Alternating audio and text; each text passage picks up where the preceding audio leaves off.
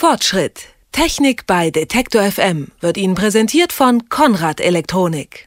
Dass alles auf der Welt irgendwie zusammenhängt, ist ja so eine Binsenweisheit, die man schon oft gehört hat. Allerdings hätte wohl niemand so recht gedacht, dass das auch auf eine Flutkatastrophe im fernen Thailand und die Festplattenpreise im heimischen Elektromarkt zutrifft.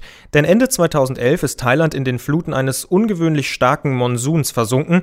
Betroffen waren auch die Festplattenfabriken. Das führt heute dazu, dass hierzulande die Festplatten teurer geworden sind. Wie sich die Situation im Moment darstellt und ob wir in den nächsten Wochen mit einer Entspannung rechnen können, darüber sprechen wir jetzt mit Georg Schnurer vom Computermagazin CT. Er ist uns nämlich zugeschaltet. Ich sage schönen guten Tag, Herr Schnurer. Hallo. Die Festplatten sind im November letzten Jahres knapp 80 Prozent teurer geworden. Wie sieht denn die Lage aktuell aus? Werden die Geräte wieder billiger? Also der Preis hat sich tatsächlich sehr sprunghaft entwickelt. Wir hatten zwischendurch Phasen, wo man bis zu dem Dreifachen, also Steigerungen bis zu 300 Prozent einfach zahlen musste, um Festplatten zu bekommen. Inzwischen normalisiert sich das Ganze wieder ein klein wenig, aber man muss ganz klar sagen, es geht auch noch lange nicht auf das Niveau herunter, was vor der Flutkatastrophe war. Das heißt, die Verkäufer und Hersteller halten auch erstmal das hohe Niveau oder liegt es tatsächlich daran, dass es äh, immer noch so wenig Festplatten gibt. Also eigentlich war ja von den Festplattenherstellern nur Western Digital betroffen. Die hatten dort ein Werk, das wurde komplett überflutet. Aber es gibt auch eine ganze Reihe von Zulieferern, die in dieser Gegend tätig sind. Zum Beispiel einer, der Motoren für Festplatten herstellt. Der hat etwa 80 Prozent des Weltmarktes beliefert. Und dann sind natürlich auch die anderen betroffen. Ein anderer Zulieferer hat sich um die Kopfträger bemüht, also die Metallteile, auf denen diese Schreibleseköpfe sitzen. Auch der hatte einen sehr hohen Marktanteil. Und wenn solche Fabriken ausfallen, dann sind die Lager heutzutage relativ schnell leer und dann sind eben auch ganz schnell die anderen Hersteller betroffen.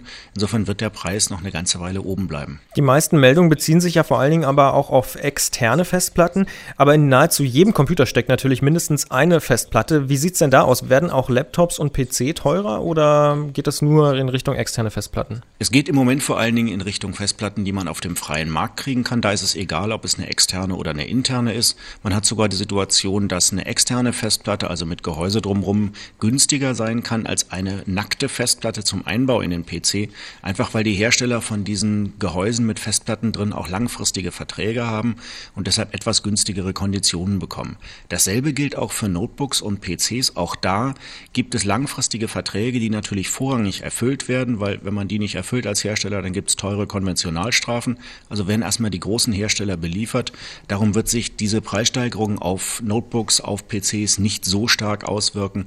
Ein klein bisschen merkt man es aber schon, die Preise sinken einfach nicht mehr so schnell, wie wir das gewöhnt sind. Bis wann wird sich denn die Lage wieder richtig erholt haben? Also die Branche geht allgemein davon aus, dass Mitte des Jahres wir wieder einen Normalzustand haben sollten. Das heißt, dass Angebot und Nachfrage etwa in Waage sind und dann beginnt das, was bei Festplatten ja schon immer geht, losging, nämlich das Rennen um die billigsten Festplatten. Irgendeiner wird wieder anfangen, die Preise zu senken und dann geht das Ganze ja sturzartig wieder nach unten. Aber sehr unerwartet kam die ganze Geschichte mit Thailand ja schon. Wie wichtig ist denn Thailand als Standort für die Festplattenindustrie tatsächlich? Thailand ist insgesamt sehr wichtig, weil dort einige große Fabriken der Festplattenhersteller selber stehen. WD wurde ja sehr stark getroffen von dieser ganzen Geschichte.